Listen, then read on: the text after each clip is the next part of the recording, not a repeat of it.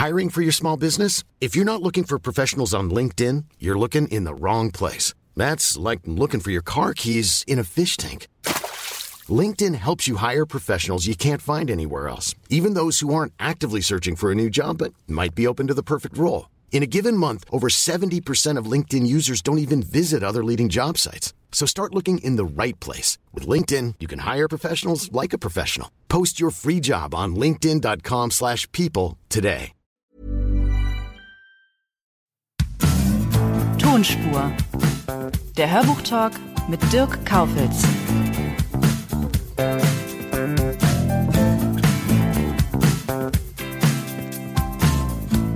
Heute gibt es eine Sonderfolge und zwar mit Andreas Fröhlich.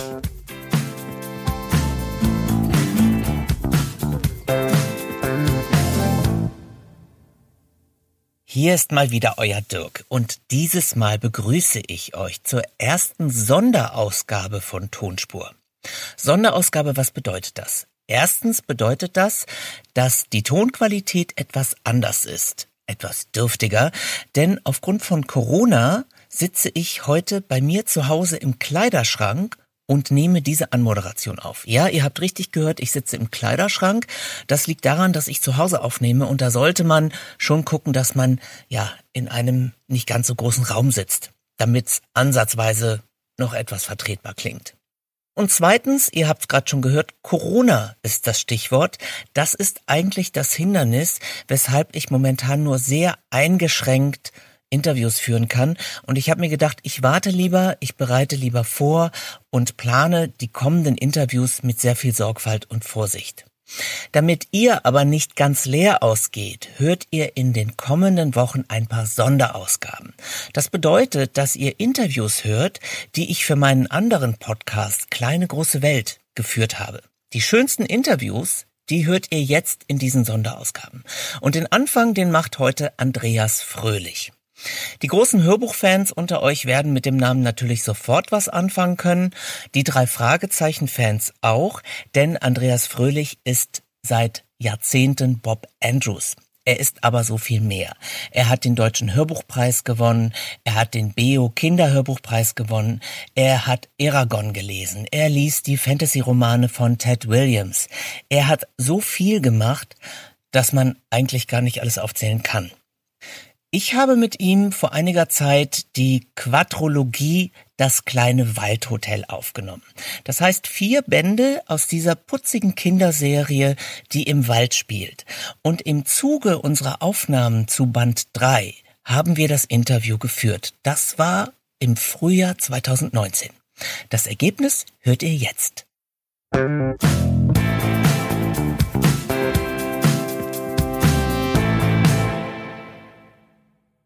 Neben mir sitzt jetzt Andreas Fröhlich. Hallo Andreas. Hallo. Ich habe dich ganz bewusst nicht als Bob Andrews angekündigt. Das wäre ja eigentlich fast obligatorisch gewesen. Aber ich lasse das jetzt mal. Ne, ich habe nichts dagegen, obwohl ich bin ja eigentlich nicht Bob Andrews, ich bin bloß die Stimme. Gut, aber ähm, kommen wir später zu. Jetzt heute hier sind wir wegen einer anderen Geschichte. Mhm. Erzähl doch mal, was machen wir denn gerade hier? Wir sitzen übrigens in einem Berliner Tonstudio, Studio Wort auf dem Kurfürstendamm. Sehr schönes Studio. Bin ich sehr gerne übrigens. Äh, absolut, die hören auch mit gerade. Ja? Sie freuen sich. genau. Also erzähl doch mal, was machen wir hier? Äh, wir sind jetzt gerade fertig geworden mit dem Waldhotel von Kelly George.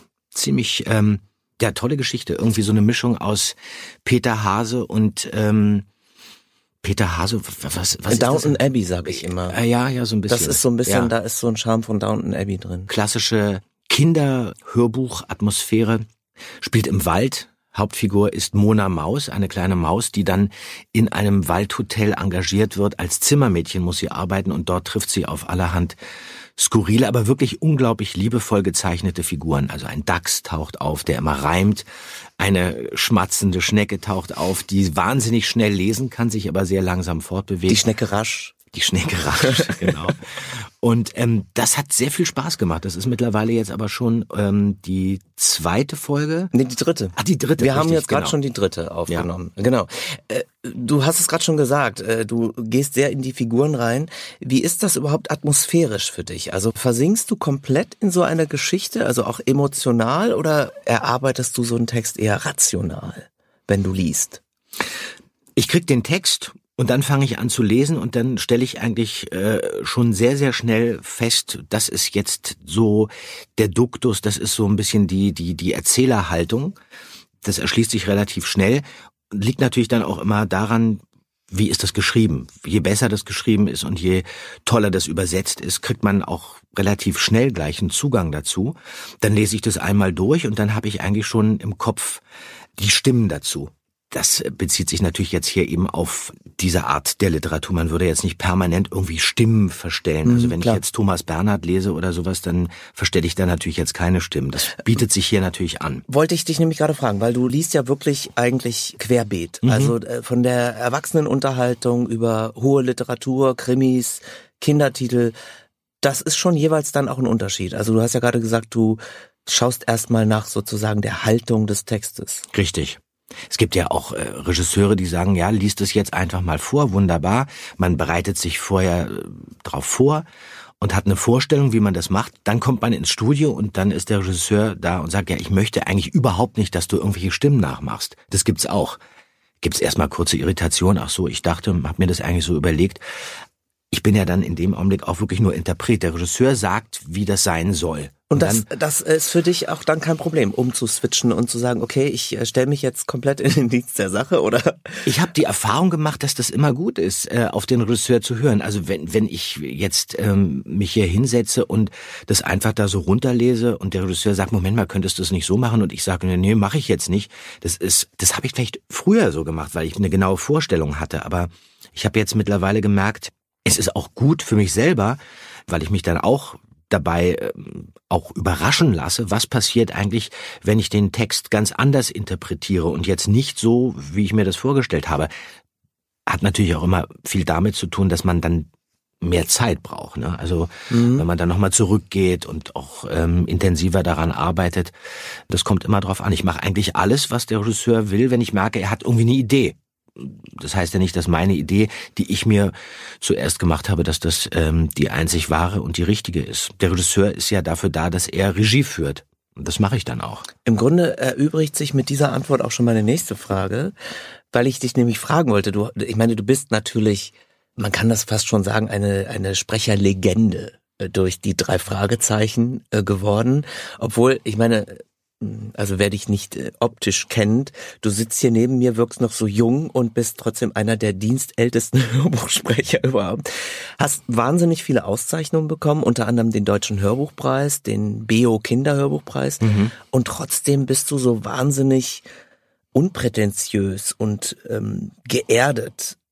Hat das damit zu tun, dass du einfach so eine Coolness entwickelt hast, zu sagen, okay, ich kann meine eigenen Bedürfnisse hinten anstellen und ich stelle mich ganz in den Dienst der Sache oder wo nimmst du das her? Ja, ich bin wahnsinnig glücklich, dass ich das machen darf. Also ich bin ganz froh, dass ich Hörbücher einlesen darf, dass ich mich mit Literatur beschäftigen darf. Und ich bin auch wahnsinnig stolz und freue mich unglaublich, dass ich diese Preise bekomme, weil ich früher überhaupt nicht lesen konnte. Ich war ein ganz schlechter Vorleser. Und das ist für mich eigentlich sowas, ich verdiene jetzt mein Geld mit etwas, woran ich überhaupt nicht geglaubt habe, dass ich das jemals können würde.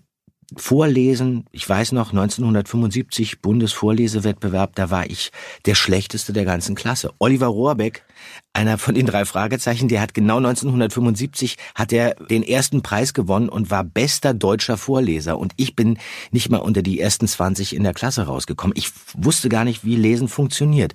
Und heutzutage hier zu sitzen, im Studio zu sitzen und in den Text einzusteigen, und auch zu merken, dass es funktioniert und eben auch zu merken, dass die Leute das gut finden, wie ich das mache. Es sind auch nicht alle gut. Manche sagen, nee, ich mag die Stimme nun gar nicht oder ich mag auch nicht die Art und Weise, wie der vorliest.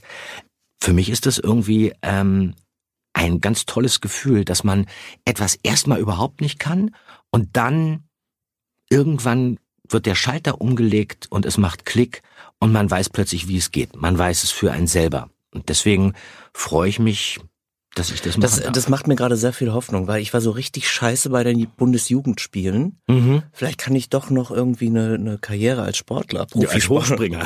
ja, Du genau. siehst so sportlich aus, die Ja, nee, also du wirklich so schlecht? Ja, ja, Kugelstoß minus ein Meter. Ah, du hast es jetzt nicht beim Weitwurf geschafft, äh, die Kugel hinter dich zu werfen, oder? Ja, doch. Ich habe, äh, ja, ja, die war irgendwie ist sie mir abgerutscht Ja. und nach hinten. Ja. Wirklich? Und die die Sausäcke Und alle haben gelacht. natürlich. Und die Sausäcke haben es aufgeschrieben. Minus ein Meter. furchtbar. Das ist grauenvoll. Ja. Aber bleiben wir mal beim Thema. Aber bei mir haben sie auch gelacht, als ich Ja? vorlesen. Ich habe ja immer Sachen gelesen, die gar nicht dastehen. Ich weiß noch, das tust du heute noch. Ja, das, nee, das tue ich nee, wirklich. Ich Nein. lese ja auch doch, doch, weil ich lese ja auch teilweise mit geschlossenen Augen. Ich sehe das Wort vor mir und denke, und jetzt kommt's, jetzt spreche ich es richtig toll aus und hau voll daneben, weil ich die Augen zumache. Ja, aber gut. Wir müssen natürlich, du weißt es, wir müssen über die drei Fragezeichen sprechen. Du bist seit der ersten Stunde Bob Andrews. Mhm. Aber auch nur deswegen geworden, das weißt du, weil ich nicht lesen konnte. Äh, Das wollte ich dich nämlich gerade fragen. Wie, wie ging's los? Ich war Peter. Ah, Ich war Peter. Ich sollte Peter sein. 1979. 1979 haben wir die erste Folge der drei Fragezeichen aufgenommen. Die drei Fragezeichen und der Superpapagei. Da lag bei uns zu Hause in der Küche ein Manuskript, kam aus Hamburg von einer gewissen Frau Körting, Studio Europa. Kannte ich auch schon, weil ich hatte auch damals sehr viel ähm, Hörspiele gehört, fand das ganz toll. Und dann machte ich das auf und da war eben das erste Manuskript von den drei Fragezeichen drin. Und das Tollste war, mich hat eigentlich überhaupt nichts interessiert, auch nicht, dass ich da jetzt irgendwas von den drei Fragezeichen einlesen sollte oder wer das war. Ich habe das nur kurz zur Kenntnis genommen. Viel mehr hat mich interessiert. Ich durfte mit dem Flugzeug von Berlin nach Hamburg fliegen. Wahnsinnig. Ich ge- 79. Da war das eigentlich noch ein 1979. Event. Pan Am. Ja, ich habe mich also wahnsinnig auf meinen Tomatensaft gefreut. Und dann landete ich im Flughafen von Hamburg. Dann fuhren wir mit der Taxe. Olli war dabei, den kannte ich übrigens auch von anderen Produktionen vorher schon. Und Olli war damals immer die Legende. Also Olli Rohrbeck war die Sprecherlegende. Der war Klopfer bei Bambi, der war Pinocchio und der war immer, wenn der den Mund aufgemacht hat vor dem Mikrofon, war der auf den Punkt. Sensationell. Ich wusste, so gut bin ich nicht, das kann ich gar nicht. Aber mich haben die jetzt hier eingeladen. Was machen wir hier einfach? Okay, drei Fragezeichen. Ich pack also mein Manuskript aus. Wir hatten es damals auch jetzt nicht so immer geübt. Und auch diese erste Folge habe ich mir wahrscheinlich gar nicht angeguckt. Das hat man früher nicht gemacht. Aufgemacht, da stand dann eben irgendwie, ich bin der Peter. Gut, der Peter, keine Ahnung. Dann fingen wir an, da war noch so ein anderer Typ, der kam aus Hamburg, ich konnte den Namen nicht aussprechen, Watzrewutzki, Check oder so hieß der. Und der war erstaunlicherweise auch total super. Der war richtig gut. Der war Bob. Aber wir haben es erstmal so ein bisschen geübt und geprobt und erstaunlicherweise war dieser Hamburger, dieser Peter, äh, dieser Jens Watschricek, dessen Namen ich nicht aussprechen konnte, der war noch gar nicht so richtig dran, weil die ersten Szenen hatte ich mit Olli zusammen. Und es dauerte nicht lange, dann stellte Frau Körting fest, oh mein Gott, wen hat sie denn da bloß aus Berlin eingeflogen? Andreas Fröhlich, der ist ganz nett, aber der kann überhaupt nicht lesen. Und dann wusste sie nicht richtig, was sie tun sollte. Und dann kam sie auf den Gedanken, Moment mal, mm, dann tauscht ihr doch mal die Rollen. Jens, du bist jetzt mal äh, Peter, weil es klappt mit dem Andreas nicht so, dann ist Andreas Bob. Das Tolle war nämlich bei der ersten Folge beim Superpapagei taucht Bob erst nach 20 Minuten auf. Und wir wussten nicht, dass wir so viele Hörspiele produzieren würden.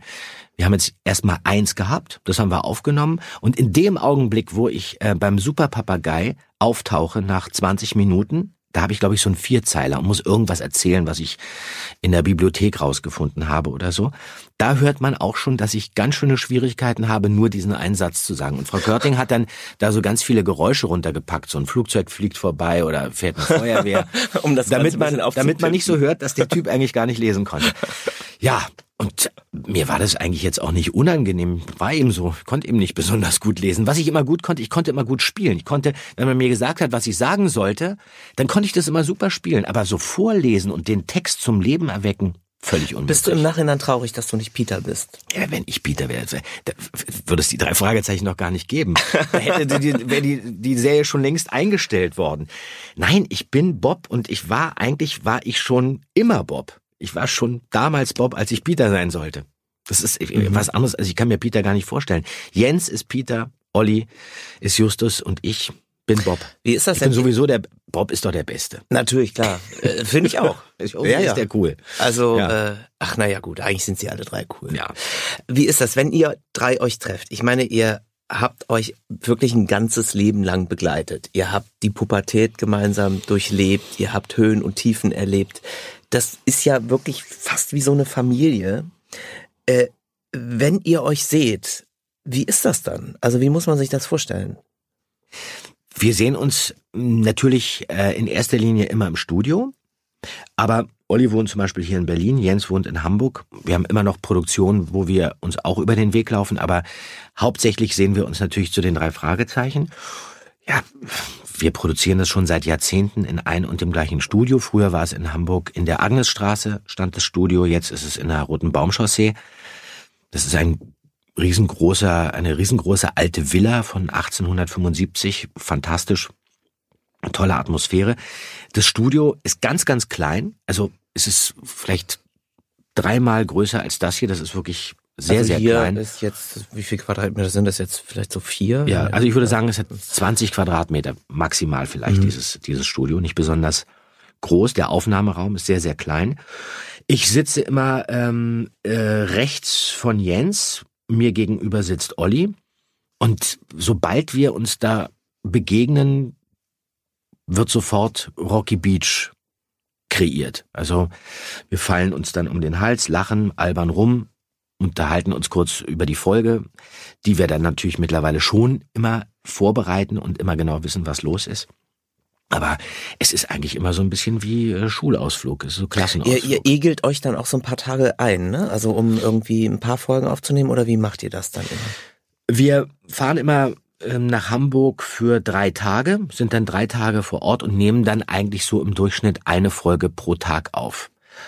Darf man jetzt aber nicht vergessen, es ist jetzt wirklich nur die reine Sprachaufnahme. Mhm, es werden ja noch Geräusche untergelegt und es dauert, also die Produktion dauert natürlich nicht jetzt nur einen Tag, aber die Sprachaufnahmen für ein Hörspiel, 75 Minuten dauert ja ein Hörspiel jetzt ungefähr, die dauern so einen Tag. Wir haben aber eben auch immer noch unsere Kollegen dabei, die Schauspieler, die dann eben auch mitspielen und das ist das Besondere, die nehmen wir dann zusammen mit uns auf. Also wird nicht geixt großartig. Jetzt müssen wir sagen, 2019 geht's auf große Tour. Da sind Ende im Herbst geht ihr alle wieder auf Live-Tournee. Mhm. Das ist ja ein Riesenrummel. Allerdings wahrscheinlich auch für dich eine andere Atmosphäre als jetzt so im, im stillen Kämmerchen, im, im Studio.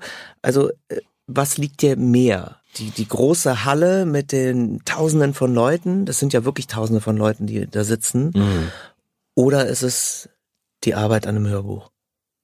Also g- ganz ehrlich, ich, ich bin jetzt nicht derjenige, der sich auf der Bühne ähm, nichts anderes wünscht, als nur auf der Bühne zu stehen. Also ähm, ich habe ja auch auf der Bühne schon gestanden, ich habe Theater gespielt, das fand ich auch alles ganz spannend, aber ich habe mich irgendwann eben auch dagegen entschieden und dachte, so, jetzt hier ist meine letzte Vorstellung, was habe ich da gespielt? Ich glaube irgendwie äh, Wojcek war toll. Ich war Andres in einem kleinen Theater irgendwo in Unterfranken, aber dann habe ich auch wirklich gesagt, so Theater ist jetzt vorbei, die große Bühne findet für mich jetzt nicht mehr statt. Ich habe das Deswegen bist du geliebt. auch nie Schauspieler geworden. Oder hast dich bewusst entschieden, kein Schauspieler zu sein? Ich war ja Schauspieler. Also ich habe ja als Schauspieler eigentlich angefangen. Ich habe angefangen mit Hörspielen und dann war ich ein Kinderdarsteller und dann habe ich ähm, auch in Filmen mitgespielt. Also ich habe bei den Wicherts von nebenan mitgemacht. Ich heirate eine Familie, eine Klasse für sich. Da war ich dann auch schon aus der Schule, hatte auch schon studiert. Ich habe das eigentlich schon gewollt. Ich fand das auch gut. Habe dann aber auch festgestellt nach kürzester Zeit, nachdem ich dann auch Theater gespielt habe, also dann auch wirklich als Schauspieler auf der Bühne stand, das ist toll, aber es ist jetzt nicht so, was mich total ausfüllt, da auf der Bühne stehen und dann immer wieder, immer wieder 40, 50, 60 Vorstellungen das, das gleiche spielen. Das langweilt mich dann eigentlich irgendwann. Und dann habe ich mich nach einer Reise nach Asien, da war ich ähm, über ein halbes Jahr in Asien, ich bin durch ähm, Russland gereist und war in China und dann in Tibet und in Nepal und in Indien. Da kam ich dann wieder, ich hatte vorher meine Wohnung aufgegeben, mein Auto verkauft, kam dann wieder und hatte eigentlich gar nichts und musste mich dann eigentlich neu erfinden. Was mache ich denn eigentlich? Was möchte ich gerne tun? Und da habe ich mich dann eigentlich bewusst entschieden, unsichtbar nur mit Stimme zu arbeiten. Und dann habe ich angefangen, mich darauf vorzubereiten. wirklich zu gucken, was liegt mir, was macht mir Spaß. Und dann ging das langsam los. Es war eine bewusste Entscheidung.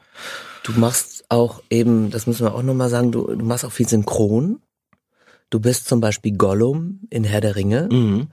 Und ich habe äh, gelesen, du warst auch Damien in Das Omen, Mhm. richtig? Ja. Also genau. du hast ja schon ganz coole Rollen auch sprechen dürfen. Ja, ja. Das habe ich aber auch eine Zeit lang gemacht, habe dann aber auch für mich festgestellt, okay, Synchron habe ich auch sehr lange gemacht, das mache ich jetzt überhaupt nicht mehr. Also ich mache jetzt keinen Synchron. Gar nicht mehr, bist Also, komplett raus. Ich habe, ich bin eigentlich komplett raus. Ich habe zwei Schauspieler, die ich immer noch spreche. Das ist äh, John Cusack und Edward Norton, die fantastische Schauspieler sind. Mag ich beide total gerne. Die aber in Amerika mittlerweile auch nicht mehr so viel zu tun haben, haben sich da auch anders orientiert. Der eine, Edward Norton, engagiert sich politisch in erster Linie, inszeniert jetzt auch viel mehr. Äh, und John Cusack hat sich, weiß nicht, auch irgendwie abgeschossen, sich mit den falschen Leuten eingelassen oder Hat vielleicht zu, zu, zu oft den Mund aufgemacht, man weiß es nicht. ja, wahrscheinlich, aber äh, die Filme, die er jetzt macht, die tauchen in Deutschland auch gar nicht mehr als DVD auf. Also Mhm. er war wirklich ein toller Schauspieler, aber jetzt hat er schon Ewigkeiten äh, keine Filme mehr gemacht, die synchronisiert werden. Die werden zwar gemacht, aber die kommen gar nicht nach Deutschland. Bleiben wir trotzdem mal beim Stichwort Schauspieler. Mhm. Meines Erachtens bist du ja trotzdem eine Art Schauspieler, weil beachtlich ist ja schon, gut, ich kenne dich jetzt nur von der äh, Produktion äh, an Kinderhörbüchern, beachtlich ist dein Gestaltungstalent. Woher nimmst du das? Guckst du das von Schauspielern ab oder ähm, äh, ist es deiner Begeisterung für Filme geschuldet? Also wo holst du das her, diese Ideen zu spielen? Also ich persönlich bezeichne mich nicht als Schauspieler, weil ich eigentlich nicht großartig zu sehen bin. Ich bezeichne mich als Hörspieler und das erklärt eigentlich auch meine Technik, so wie ich arbeite. Ich versuche die Texte zum Leben zu erwecken. Gerade bei solchen Geschichten hier, die für Jugendliche oder für Kinder sind, da ist es einfach toll und es bietet sich dann auch an, die Figuren zu kitzeln innerhalb eines Dialoges, die Figur so zu zeichnen, dass man merkt, ah, okay, jetzt redet der, dann redet der und redet der. Das macht mir eigentlich Spaß, das finde ich toll und ähm, wo nehme ich das her? Ich glaube, es gibt Leute, die wirklich absolute äh, ähm, Stimmkünstler sind, die ihre Stimmen so verändern können. Also Stefan Kaminski zum Beispiel finde ich toll, so ein, so ein Stimmenmorpher nennt er sich ja auch selber. Das bin ich gar nicht so. Ich glaube, ich habe eigentlich nur so, ähm, sagen wir mal, fünf Techniken, meine Stimme irgendwie in irgendeine Richtung zu bringen. Da ziehe ich dann einfach so ein paar Schubladen, und, und dann merke ich, okay, hier kann ich die Figur vielleicht noch mit so einem leichten Schnarren versehen oder hier äh, gibt es dann einen kleinen S-Fehler oder äh, die Figur wird beschrieben als sehr massig, dann fange ich dann an, irgendwie ein bisschen die Körperhaltung zu verändern und dann klinge ich natürlich so. Und dann ziehe ich noch den Unterbiss davor und den äh, äh, Unterkiefer drücke ich da nach vorne und dann klinge ich plötzlich so. Oder ich versuche eben ganz filigran zu klingen und ein wenig dünn und dann unterhalten sich dann eben zwei Leute miteinander. Das ist dann einfach so, das macht mir dann schon Spaß, äh, weil es dann auch eine körperliche Arbeit wird. Aber das ist eigentlich kein Schauspiel, sondern das ist Hörspiel. Für mich. Ja, okay. Es ist sowieso auch ein bisschen eine Geschmackssache. Es gibt ja im Grunde beim Thema Hörbücher gibt es so zwei Ideologien. Mhm. Das eine ist so die Ideologie, ein äh, Buch zu lesen, Genau. also sozusagen den Inhalt des Autors verfügbar zu machen. Und die andere Philosophie ist sozusagen, ein Hörbuch zu gestalten, eine eigene Kunstform zu schaffen. Was ist, liegt dir denn persönlich eher oder welcher Ideologie gehörst du an? Ich finde, es ist äh, sträflich, wenn man ein Kinderbuch, also sagen wir mal wie dieses Waldhotel, wenn man das einfach nur runterliest. Also einfach nur runterliest und ohne die einzelnen Figuren zu kitzeln oder zu streicheln, weil sonst verstehen die Kinder diese Geschichte auch nicht richtig. Man weiß nicht, wer redet denn jetzt eigentlich oder wie ist das gemeint. Für Kinder muss man das machen. Gerade so eine Geschichte, das Waldhotel. Aber ich würde ja eben nicht auf den Gedanken kommen, Thomas Bernhard jetzt mit verstellten Stimmen zu lesen. Es kommt immer drauf an. Also, oder ich habe jetzt eingelesen Krieg der Welten. Da verstelle ich meine Stimmen auch nicht, sondern dann lese ich das Buch so vor. Oder Patrick Süßkind, das Parfum. Da würde ich jetzt die Stimmen nicht verstellen. Ich halte es da so ein bisschen wie Gerd Westphal. Gerd Westphal liest äh, Thomas Mann, die Buddenbrooks, dann, wenn es sich anbietet und wenn Thomas Mann die Figuren auch schriftlich so gepinselt hat, dass man eindeutig merkt, er hat jetzt einen Lübecker Akzent, dann muss man das auch so sprechen. Es kommt immer auf die Literatur an. Und hier in dem Fall ist es eigentlich ganz klar, da muss man das Ganze farbenfroher gestalten, ähm, weil dann würden die Leute sich richtig beschweren, dann würden sie sagen, das Kinderbuch ist total langweilig vorgelesen. Wenn man dich kennt und sich mit dir unterhält, dann weiß man auch, dass du deine Stoffe nicht immer unbedingt mit Hinblick oder mit Blick auf den kommerziellen Erfolg auswählst, sondern man hat so den Eindruck, du machst eigentlich das, worauf du Lust hast. Das ist natürlich auch deinem Erfolg geschuldet, dass du das dir so auswählen kannst.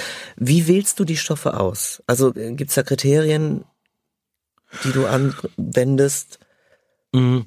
Also ich muss ganz ehrlich sagen, ich arbeite immer gerne mit netten Leuten zusammen. Also wenn ich merke, da hat jemand eine Idee, er kann sich das mit mir vorstellen, dann oft habe ich den Stoff ja noch gar nicht, sondern es wird ja einfach nur erstmal angefragt, wir haben hier einen Stoff es geht darum, das ist wirklich, ich glaube, das ist genau was für dich. Ähm, da geht's um kein Blutvergießen, Mord, Totschlag, Vergewaltigung, diese ganzen Sachen, mit denen ich mich jetzt nicht unbedingt nach Feierabend noch beschäftigen möchte. die möchte ich natürlich auch nicht unbedingt jetzt so vorlesen. Also so ein Krimi vorzulesen, ja, pff, also ich bin jetzt nicht der große Krimileser, Privat lese ich überhaupt keine Krimis, privat lese ich eigentlich auch ganz andere Sachen, ähm, wenn ich dann überhaupt zum Lesen komme. Das heißt, ein Zombie-Roman wäre jetzt nicht so dein äh, nee, Stil? Nee, nee, nee, also ich interessiere mich schon für, richtig, für richtige Literatur. Das finde ich dann schon spannend. Mich interessiert das, das Wie. Und ähm, ich wähle das einfach so aus. Auch wie habe ich Zeit? Also wenn jemand kommt und sagt, pass auf, hier ist eine neue Fantasy-Reihe, äh, da gibt's 18 Bände und du wärst jetzt 321 Tage lang im Jahr, hättest du jetzt was zu lesen, das wäre doch was für dich. Da sage ich, äh, ganz toll, aber da äh, das würde mich verrückt machen, weil ich muss mich eigentlich auch immer wieder erholen von dem von dem Lesen, weil mir muss es ja irgendwie Spaß machen und ich bin eben auch kein Fabrikarbeiter. Es gibt ja viele Leute im Hörbuch äh, ja, in dieser, bei dieser Hörbuchmafia, die, die Leute, die einlesen, die, ähm, die lesen unglaublich viel. Die lesen von morgens bis abends um neun fangen die an und die sind in der Lage, bis 18 Uhr durchzulesen. Das kann ich gar nicht. Also, ich kann es nicht. Ich lese vier Stunden und dann muss ich nach Hause. Mhm.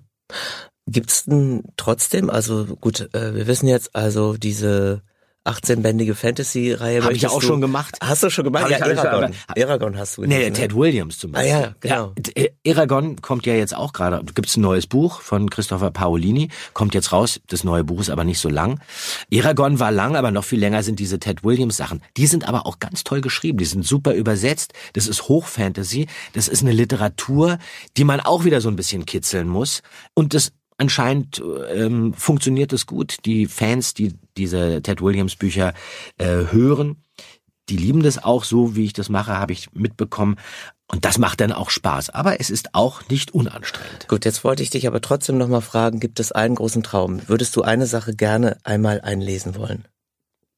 Also ich würde wirklich wahnsinnig gerne die gesammelten Werke von Salinger einlesen. Also ich, den Fänger im Fänger Roggen, im Roggen, ähm, die mhm. neuen äh, Geschichten. Ähm, also eigentlich, hat so viele Bücher hat er gar nicht geschrieben, aber das will ich eigentlich schon seit Jahren, ist aber nicht möglich, weil man die Rechte nicht bekommt. Und ich würde auch gerne das neue Buch von Patrick Süßkind einlesen. Problem, er hat keins geschrieben. also ich mag, ich mag, ich mag die Leute, die sich verstecken auch so ein bisschen.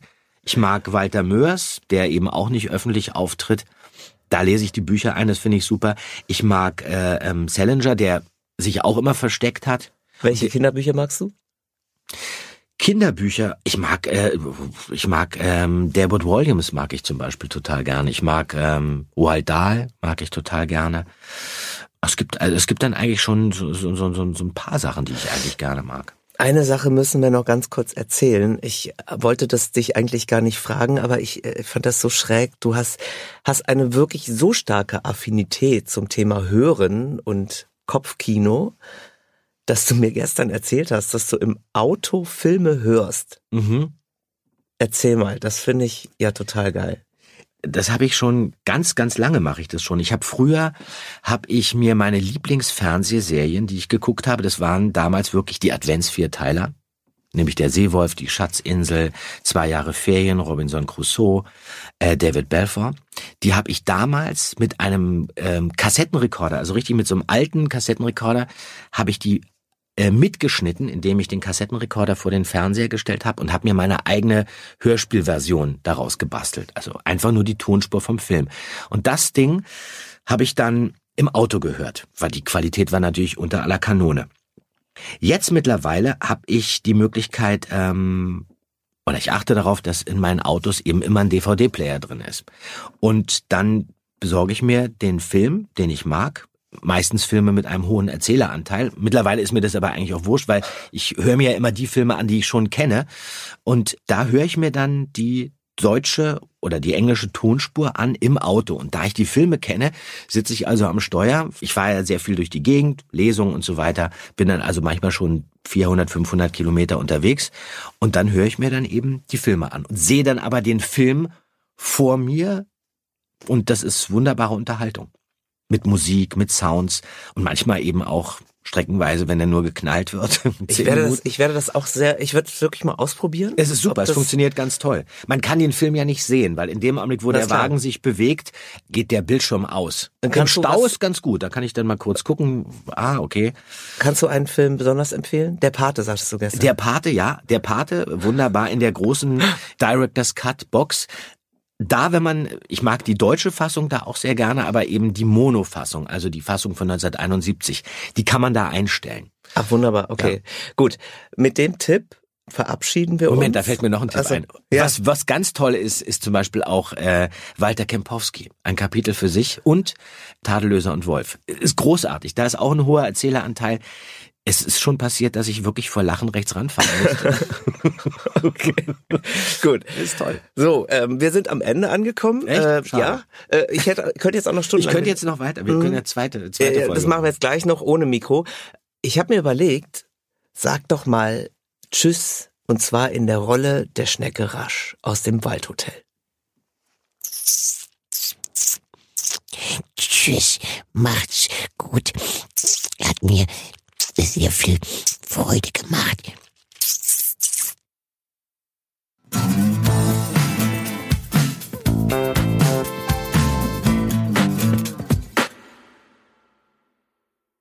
Wir haben natürlich eben über das kleine Waldhotel gesprochen und damit ihr Andreas jetzt einmal in Aktion hört, spiele ich euch natürlich auch in dieser Sonderausgabe eine Hörprobe vor. Hier kommt ein Ausschnitt aus Das kleine Waldhotel. Der Eingangsbereich war ruhig und verlassen. Nur das laute Bum, Bum, Bum war zu hören, wenn der Bär immer und immer wieder seine Schulter gegen die Tür rammte. Eben hatte Mona sich noch stark und mutig gefühlt, aber hier, ganz alleine und kurz davor auf den Bären zu treffen, begann sie zu zittern. Um ihr klopfendes Herz zu beruhigen, atmete sie tief ein und lief schnurstracks auf die Eingangstür zu. Als der Bär gerade nicht gegen die Tür bollerte, öffnete Mona sie vorsichtig einen Spalt breit und schlüpfte hinaus. Dann zog sie die Tür blitzschnell wieder hinter sich zu. Ein schwarzer Berg türmte sich vor ihr auf. Der Bär war nicht nur riesig, sondern auch schon sehr alt. Das sah Mona an den grauen Strähnen in seinem Fell. Er roch nach Jahren des Fischens und einem Leben in staubigen Höhlen. Er sah nach rechts, nach links und dann wieder auf das Waldhotel. Mist, hier ist es einfach nicht.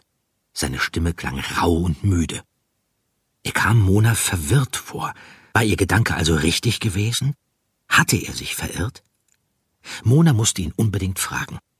Sie räusperte sich und versuchte dann, so laut sie konnte, seine Aufmerksamkeit zu erregen. Entschuldigen Sie, Herr Bär? Der Bär hörte sie nicht. Er schien sie auch nicht zu sehen, noch nicht einmal, als er mit seiner Schnauze gegen die Tür drückte und das Herz nur knapp verfehlte. Mona sprang schnell zur Seite, um nicht zerquetscht zu werden. Der Bär stieß sich so gewaltig die Nase, dass er zurücktaumelte und sich setzen musste. Mist. Mona versuchte es noch lauter. Hallo, Herr Bär! Aber sie hatte kein Glück. Also holte sie ein Saatküchlein aus ihrer Schürzentasche hervor und warf damit nach dem Bären. Sie war überrascht, wie gut sie gezielt hatte. Es landete mitten auf seiner Nase. Der Bär wischte sich über die Nase und schaute dann hinunter, um zu sehen, woher das Küchlein gekommen war. Da bemerkte er Mona. Es tut mir leid. Hä? Er blinzelte sie an. Es tut mir leid. Was? Dass ich. Mona schüttelte den Kopf. Ach, nicht so wichtig. Herr Bär? Ich heiße Brombel. Ich fürchte, Sie sind hier nicht richtig, Brombe. Oh, Mist. Ich habe mich schon gefragt, warum hier eine Tür ist.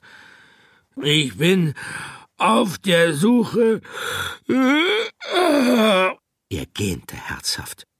Nach Ihrem Winterquartier? beendete Mona den Satz. Ja, ist es doch hier. Nein, das hier ist ein Hotel. Hotel? Brombel sah an dem riesigen Baum hinauf und schüttelte beeindruckt den Kopf. Hm, auch nicht schlecht. Und damit sind wir schon am Ende der ersten Sonderausgabe von Tonspur. Ich hoffe natürlich, dass euch dieses, ja, recycelte Gespräch gefallen hat und freue mich über jede schöne Bewertung. Informationen zu dem Podcast Tonspur findet ihr auch wie immer in den Show Notes. Vielleicht noch zwei Bemerkungen zu diesem Gespräch. Wir haben ja über die Tour der drei Fragezeichen gesprochen. Die wird im Frühjahr 21 fortgesetzt. Außerdem hat Andreas Fröhlich ja erzählt, dass er gern die Romane von Ted Williams einliest. Und das stimmt, denn er hat gerade einen neuen Roman eingelesen von Ted Williams oder zumindest ein neues Hörbuch. Das erscheint dann demnächst. In der nächsten Sondersendung von Tonspur hört ihr dann ein Gespräch mit dem Kollegen von Andreas, nämlich Jens Wafferczek alias Peter Shaw. Darauf freue ich mich sehr und ich kann euch sagen, es ist ein sehr schönes Gespräch geworden. Bis dahin, bleibt gesund. Tschüss, euer Dirk.